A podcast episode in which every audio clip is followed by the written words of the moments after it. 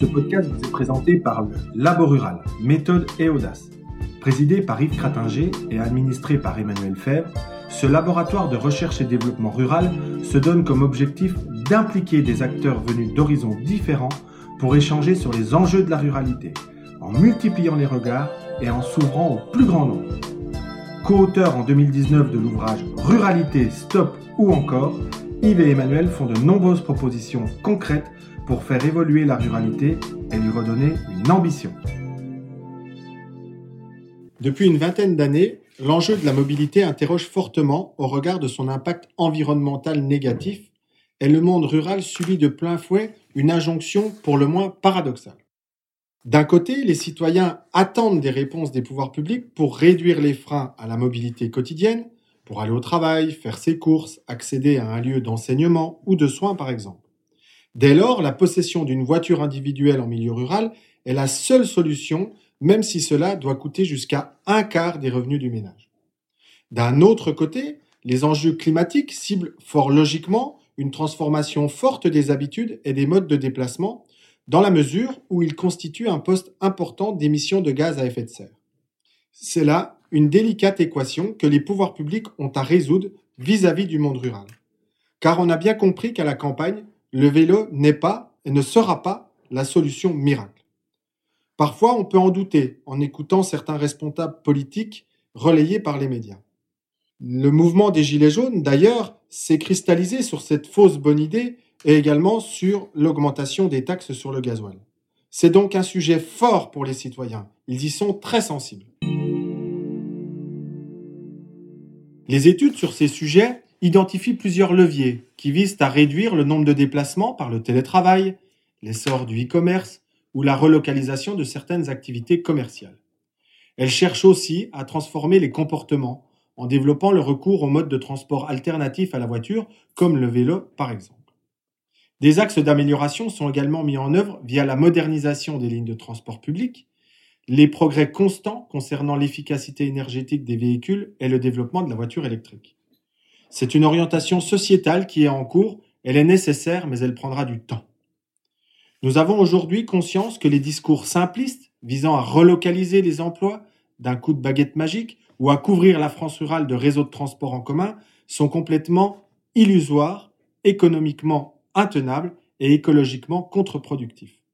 Pour illustrer ce propos, il faut garder en tête le cas des bus publics qui roulent le plus souvent à vide dans nos campagnes. La voiture est donc, et encore pour longtemps, le moyen quasi unique et essentiel de mobilité en milieu rural, et tout particulièrement pour se rendre sur son lieu de travail. Je veux, comme à mon habitude, proposer quelques mesures concrètes issues du livre. Nous devons chercher à développer le covoiturage et accompagner financièrement les salariés ruraux qui n'ont que la voiture comme moyen de transport et qui la partagent L'offre de transport en commun y est le plus souvent inexistante en milieu rural et elle n'est pas ce qu'il faut faire aujourd'hui, sauf à admettre qu'on polluerait davantage pour transporter moins. Nous proposons donc d'apporter des réponses simples, non dogmatiques, aux défis posés par la mobilité dans les territoires, des réponses inspirées des récentes innovations, Blablacar, Uber, autopartage dans les villes, est basé sur la notion de partage de la voiture chez nous. Si des applications avec géolocalisation plus souple sont en train d'émerger, aucun dispositif n'est pour le moment parvenu à percer et atteindre la masse critique. Aujourd'hui, à peine 10% des actifs covoiturent tous les jours, au moins sur une partie de leur trajet, et la moitié de ces covoiturages a lieu entre membres de la même famille. L'Agence de l'environnement et de la maîtrise de l'énergie a montré que les plateformes de type Blablacar, avec planification du trajet à l'avance et partage des frais, ne fonctionnent pas pour des trajets réguliers de courte distance. Prenons-en un. Dans la loi d'orientation des mobilités, promulguée fin décembre 2019, le gouvernement souhaite développer ces modes de transport partagés avec l'intégration du covoiturage parmi les leviers d'action des intercommunalités et des régions, celles-ci pourront verser une allocation aux conducteurs ou aux passagers dans le cadre de déplacements partagés. C'est une bonne chose. Nous pensons que la technologie n'est pas le facteur bloquant, mais que c'est une véritable ambition politique et même culturelle qu'il faut définir, et cela à travers plusieurs déclinaisons concrètes, le chantier restant largement ouvert.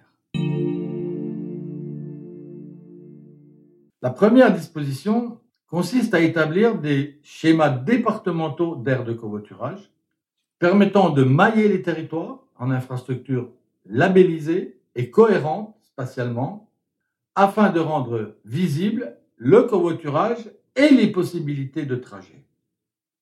Mais aussi l'aménagement de points stop dans une vision intermodale quand c'est possible, les conducteurs pouvant utiliser leurs moyens de transport spécifiques, vélo, moto, pédestre, pour se rendre à l'aire de covoiturage et ensuite partager avec un véhicule avec un tiers ou partager le leur avec un tiers. Au département de la Haute-Saône, nous avons adopté fin 2018 un schéma élaboré en lien avec les intercommunalités. Un apport euh, numérique est possible qui répondrait aux besoins d'une population de plus en plus connectée. L'enjeu n'est pas seulement de desservir les territoires, mais aussi d'améliorer le confort et de proposer des services à l'usager pendant son temps de parcours. La condition étant que les territoires ruraux soient suréquipés au niveau des communications numériques. Deuxième disposition, c'est de proposer des avantages économiques aux covoitureurs via des incitations fiscales ou des aides sur la base du concept d'un versement transport, par exemple. Un versement qui serait attribué directement aux salariés ruraux, ceux qui utilisent la voiture pour se rendre sur un lieu de travail, faute d'offres de transport en commun, mais bien sûr en primant ceux qui partagent leur véhicule. Enfin, on pourrait aussi imaginer qu'une part du versement transport actuellement prélevé sur les entreprises soit fléché sur les territoires ruraux par solidarité, alors que ces crédits, qui s'élèvent tout de même à 8 milliards d'euros, profitent à ce jour exclusivement au transport en zone urbaine, alors qu'ils sont quand même prélevés euh, assez directement sur le travail des salariés qui viennent du monde rural. Mais à ces dispositions, j'en ajoute une troisième et la liste n'est pas close. C'est de développer les espaces de coworking et le télétravail. La crise euh, sanitaire qui euh, traverse euh, l'humanité montre que ce sont les outils de demain qui permettront de limiter de façon importante l'ensemble des déplacements sans nuire à la productivité des entreprises et à l'efficacité des actions publiques ou privées. Alors, attelons-nous à ces tâches Ouvrons grand les yeux et les oreilles pour en apprécier et en mettre en œuvre de nouvelles. C'est un défi qui est devant nous. C'est un défi pour euh, la planète entière au travail qui doit produire autant en se déplaçant moins.